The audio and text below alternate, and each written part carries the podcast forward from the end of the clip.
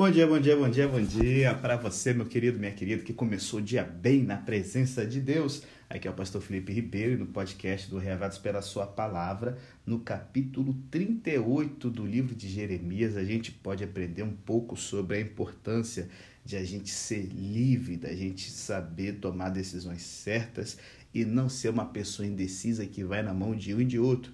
É isso que a gente está aprendendo aqui ao ver Jeremias lidando com as pessoas que viviam no tempo dele e o personagem principal aqui é o rei Zedequias no capítulo de hoje. Galera, pensa comigo. A história mundial estava sendo moldada. Israel estava sofrendo mudanças radicais. Realidades teológicas poderosas estavam emergindo e Jeremias estava ali bem no meio disso tudo. Embora ele estivesse atento a essas grandes questões, Jeremias estava lidando com pessoas, pessoas com nomes. Pessoas com nomes formavam a matéria-prima da vida de fé diária de Jeremias. Toda vida de fé, conhecida ou não, é trabalhada no contexto de pessoas não muito diferentes das pessoas com as quais Jeremias vivera.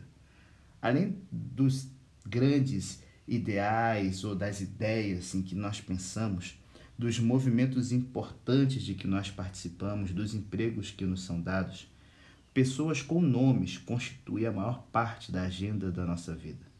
E aqui no capítulo 38, três homens na agenda de Jeremias são significativamente representativos: Pazur, um dos oficiais do rei, um inimigo, Zedequias, o próprio rei, um homem volúvel, e Ebed-Meleque, o oficial da corte real, um amigo.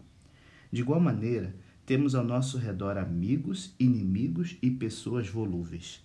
Pessoas reais, com nomes reais, que algumas vezes nos criam problemas reais, mas que também nos apresentam possibilidades reais na caminhada da fé.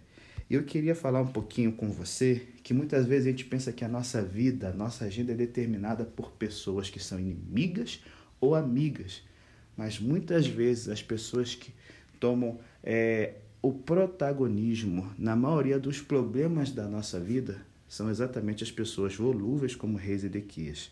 Eu não sei se você já viu esses programas de televisão que apresentam o estilo de vida dos ricos e famosos. E ah, como a gente, né, pessoas normais, a gente acaba invejando aquilo tudo. Riqueza, poder. Gente, o que mais um ser humano poderia desejar? Só que aqui, no capítulo 38 e no livro inteiro, Jeremias apresenta uma noção totalmente diferente dos ricos e famosos de seu tempo.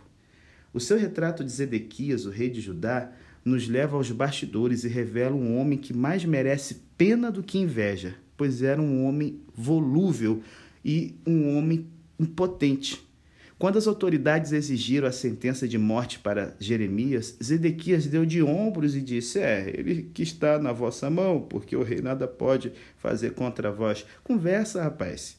E depois que Jeremias foi resgatado pelo corajoso Ebed-Meleque, que nem israelita era, Zedequias falou sozinho com Jeremias para perguntar-lhe o que aconteceria com ele no futuro. O rei foi informado de que, caso se rendesse, ele e sua família viveriam. Só que ele era muito orgulhoso, ele não ia baixar a cabeça para as pessoas rirem dele.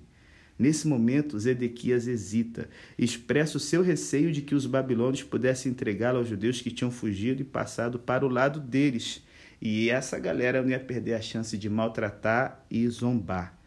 Novamente, Jeremias insiste na rendição, mas o rei, como um covarde, somente implora que Jeremias não conte aos seus oficiais o que eles tinham conversado dizendo que Jeremias deveria contar a história de que ele havia implorado pela vida dele em vez de trazer uma palavra de Deus para Zedequias.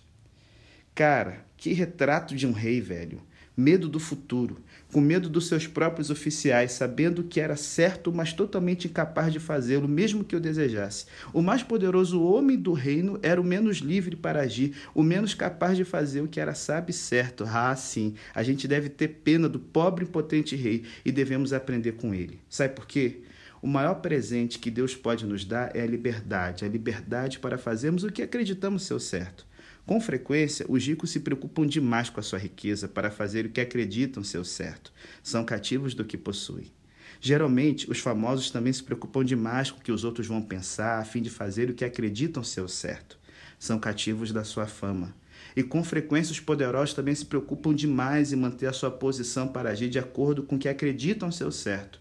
São cativos do seu próprio poder e não têm controle sobre ele. Somente aqueles que se preocupam, acima de tudo, em fazer a vontade de Deus são verdadeiramente ricos, pois somente eles são verdadeiramente livres. Meu brother, minha sister, faça a vontade de Deus e você será maior e mais feliz do que qualquer rei. É a mensagem que a gente tem para a sua vida hoje, meu parceiro, minha parceira. Pensa nisso.